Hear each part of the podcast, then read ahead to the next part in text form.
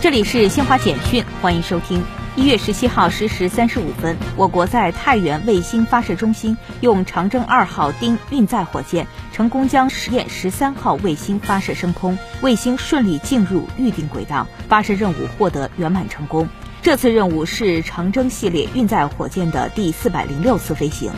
记者从十七号举行的全国文物局长会议上获悉，二零二一年，国家文物局推进先考古后出让制度落实，全年实施一千三百八十八个基本建设考古项目，抢救保护历史文化遗产。